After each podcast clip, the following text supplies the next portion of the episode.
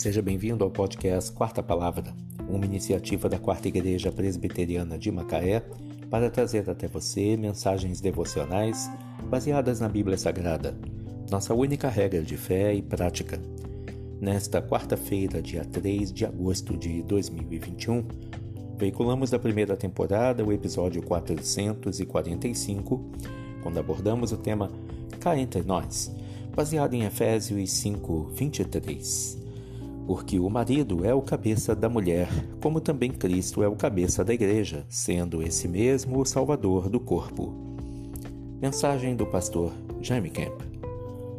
O apóstolo Paulo observou que o marido deve amar sua esposa como Cristo amou sua igreja. Esse é o seu maior desafio. Ser o líder do lar não quer dizer ser o déspota, o tirano, o autoritário também não significa ter uma esposa inteiramente submissa, passiva e inerte ao controle masculino, a voz determinante que silencia sua própria voz. O marido deve criar uma parceria onde ambos são iguais sob um cabeça plenamente soberano que é Jesus Cristo. Amar a esposa quer dizer providenciar oportunidades para que ela cresça como pessoa, incentivá-la a explorar todo o seu potencial e ajudá-la a cumprir o plano que o Senhor tem para a sua vida. Neste sentido, o marido efetua a missão de pastor, esforçando-se para que ela se torne uma pessoa realizada. Qual deve ser a resposta da mulher cujo marido lhe dedica o tipo de amor descrito acima?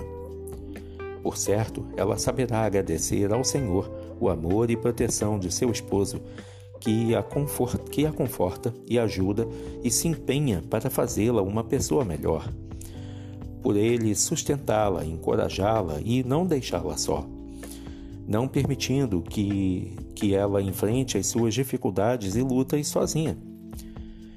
Que nós, como maridos, saibamos encarar nossa esposa com honra, com, como parceira de grande valor e amá-la da mesma forma como Cristo amou sua igreja. Este é um dos maiores desafios para o homem bíblico.